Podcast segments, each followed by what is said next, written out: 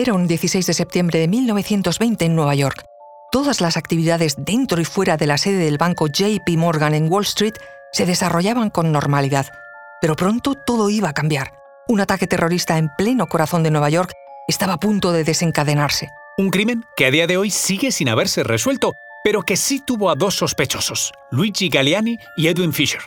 Ambos personajes ligados al anarquismo y sobre los que rápidamente cayeron las sospechas como principales artífices del atentado. Os contamos esto y mucho más a continuación. Conoce mejor al equipo que protege nuestras costas. Alerta en el mar, el jueves a las 10 un nuevo episodio en National Geographic. Soy Luis Quevedo, divulgador científico. Y yo soy María José Rubio, historiadora y escritora. Y esto es Despierta tu curiosidad, un podcast sobre historias insólitas de National Geographic. Y recuerda, más curiosidades en el canal de National Geographic y en Disney Plus.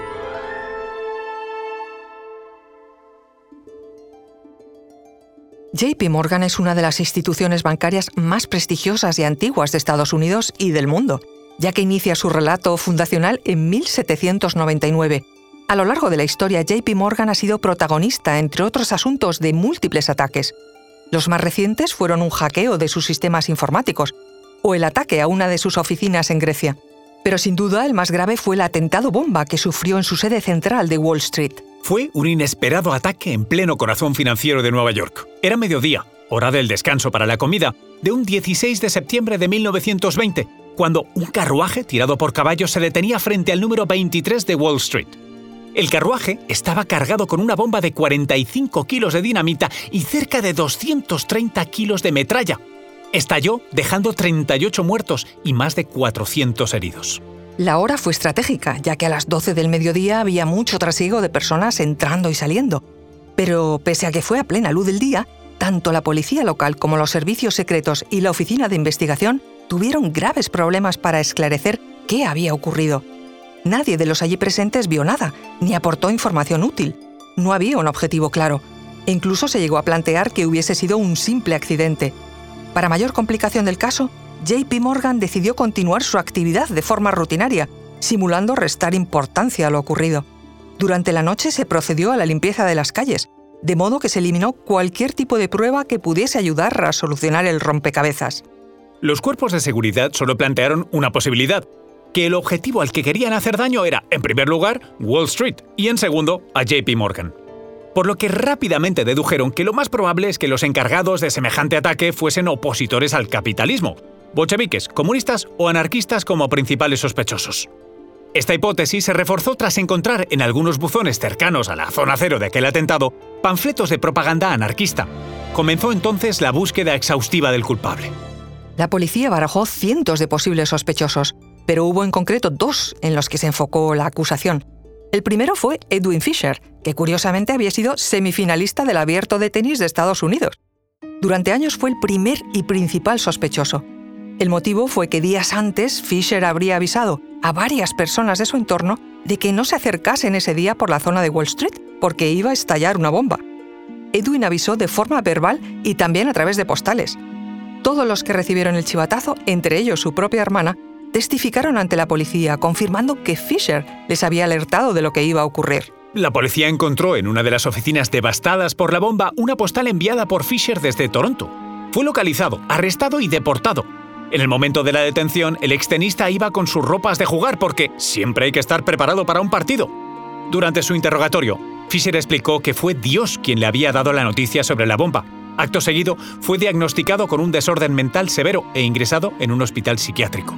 Nunca se declaró culpable ni se encontraron pruebas que le atribuyeran la autoría. La otra gran línea de investigación fue la dirigida a un grupo denominado Galeani. Este era un movimiento nacido de los ideales del anarquista italiano Luigi Galeani, instalado en Estados Unidos desde 1901 después de varios exilios de otros países. A raíz de la aprobación en 1918 de la ley de sedición, Galeani comenzó a enviar sendos paquetes bombas a políticos y jueces que apoyaron, promulgaron y aprobaron este nuevo decreto. Ese fue el hilo en el que se apoyó la policía para vincularle con el atentado. Las investigaciones terminaron con la deportación a Italia de varios miembros de la banda, pero nunca, nunca se les pudo vincular de forma definitiva al ataque. Un poco más adelante, en 1995, Mario Buda, un antiguo galeanista, confesó haber sido el artífice y creador de la bomba. Estuve allí, admitió. Pero la policía nunca llegó a interrogarlo, no se pudo probar su autoría o si Buda tenía vínculo con Fisher o los anarquistas. La policía llegó a analizar el origen de fabricación de los elementos del carruaje bomba. El fabricante señaló a un hombre con acento italiano y bigote, pero la mayoría de testigos aseguraban que habían sido dos y hasta tres conductores y para nada parecían italianos. También se investigó el origen de la metralla, los caballos y los movimientos de los garajes, todo sin ningún éxito.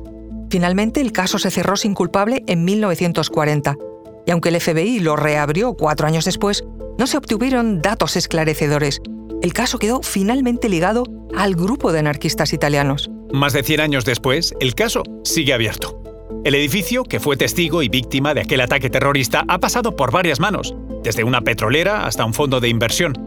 Hoy, el edificio en el número 23 de Wall Street ha quedado transformado en una bolera, conservando en su fachada, eso sí, restos de aquella metralla.